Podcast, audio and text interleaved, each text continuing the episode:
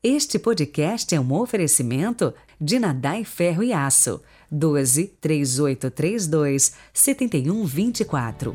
Ubatuba, São Paulo.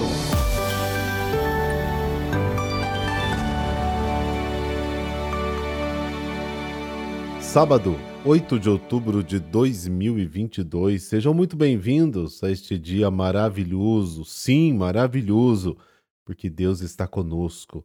E se de repente alguma coisa não está lá muito bem, tenha fé, tudo vai melhorar com a graça de Deus. Apenas creia e faça a sua parte. Muita coisa boa está reservada para você e vai acontecer logo, logo aí na sua vida, viu? Rezemos.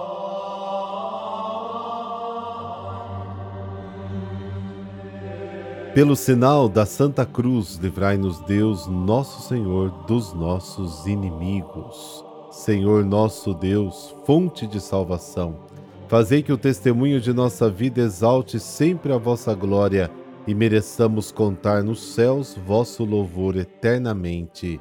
Amém.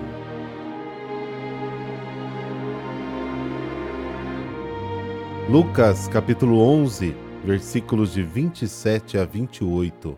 O Senhor esteja convosco, Ele está no meio de nós. Proclamação do Evangelho de Jesus Cristo segundo Lucas. Glória a vós, Senhor. Naquele tempo, enquanto Jesus falava, uma mulher levantou a voz no meio da multidão e lhe disse: Feliz o ventre que te trouxe e os seios que te amamentaram.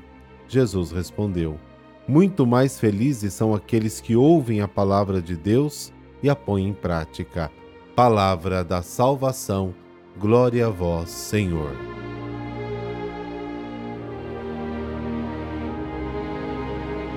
O evangelho de hoje é muito curto, mas tem um significado importante em todo o evangelho de Lucas.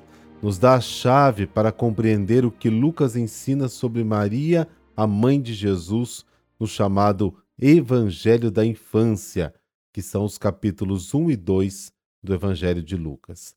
A exclamação da mulher, né? Levantou a voz no meio da multidão e disse: Bem-aventurado o ventre que te gerou e o seio do qual tiraste o leite. As imaginações criativas de alguns apócrifos sugerem que esta mulher era vizinha de Nossa Senhora lá em Nazaré Teve um filho chamado Dimas, que com outros rapazes da Galiléia da época teria ido à guerra com os romanos, e aí foi feito prisioneiro e morto ao lado de Jesus.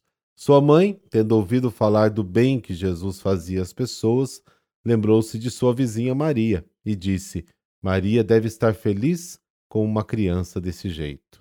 E Jesus responde, dando à sua mãe um baita elogio.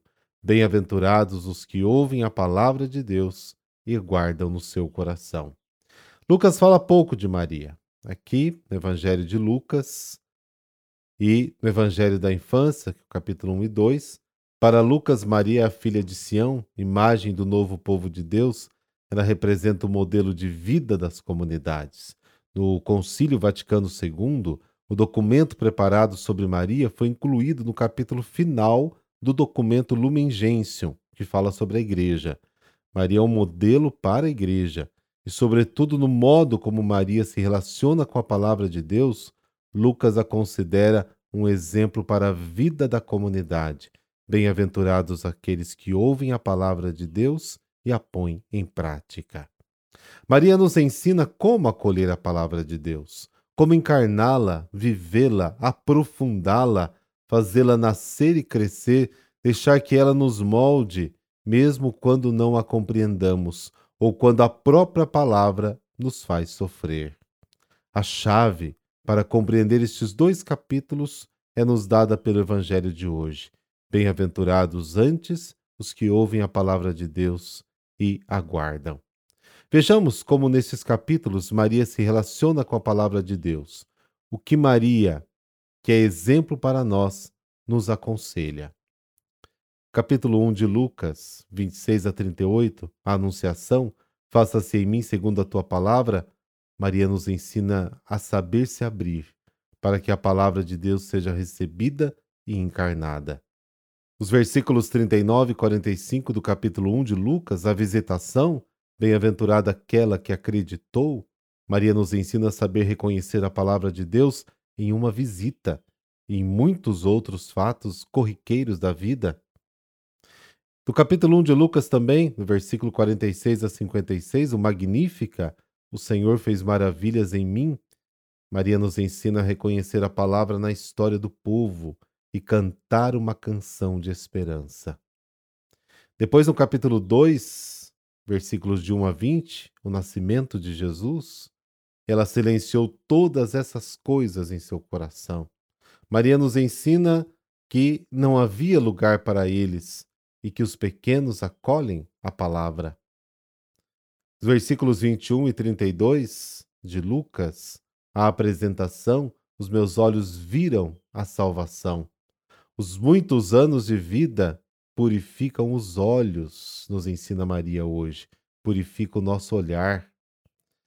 33 e 38 do capítulo 2 de Lucas, Simeão e Ana, uma espada traspassará sua alma. Maria nos ensina a acolher e encarnar a palavra na vida e ter coragem de ser sinal de contradição. Depois dos versículos 39 a 52, também do capítulo 2 de Lucas, aos 12 anos no templo, não sabias que eu devo cuidar das coisas do meu pai? disse Jesus aos seus pais. Maria nos ensina que nem sempre eles entendem a palavra que foi dita, mas acolhe. Lucas capítulo 11, versículos de 27 a 28, o louvor à mãe, bem-aventurado o ventre que te gerou, bem-aventurado aquele que ouve e põe em prática a palavra de Deus. Preciosos conselhos para quem deseja seguir os passos de Jesus, com certeza.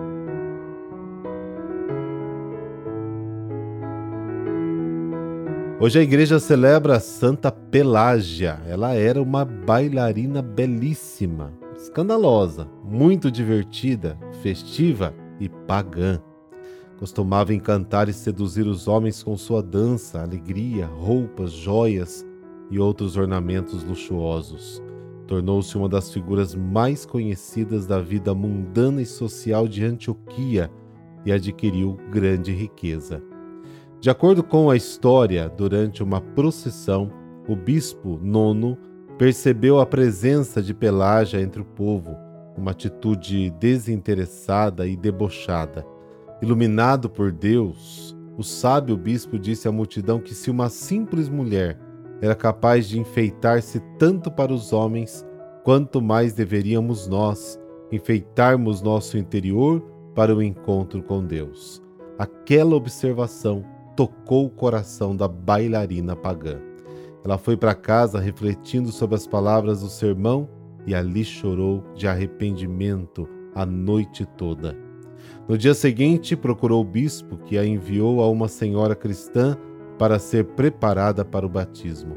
Trocou as roupas e adereços de seda e ouro por uma túnica branca para ser batizada.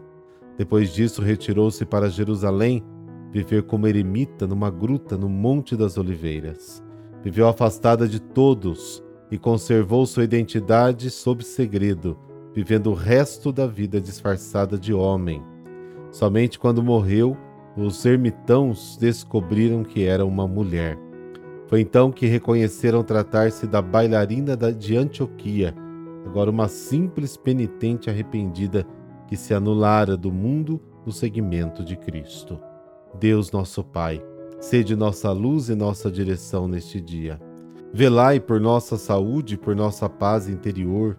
Ajudai-nos pela intercessão de Santa Pelágia a sermos mais nós mesmos e assim encontraremos a alegria e a paz.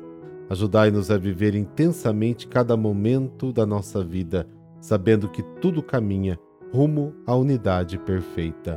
Por Cristo nosso Senhor. Amém. Abençoe-vos o Deus Todo-Poderoso, Pai, Filho, Espírito Santo. Amém. Excelente sábado para você e para toda a sua família.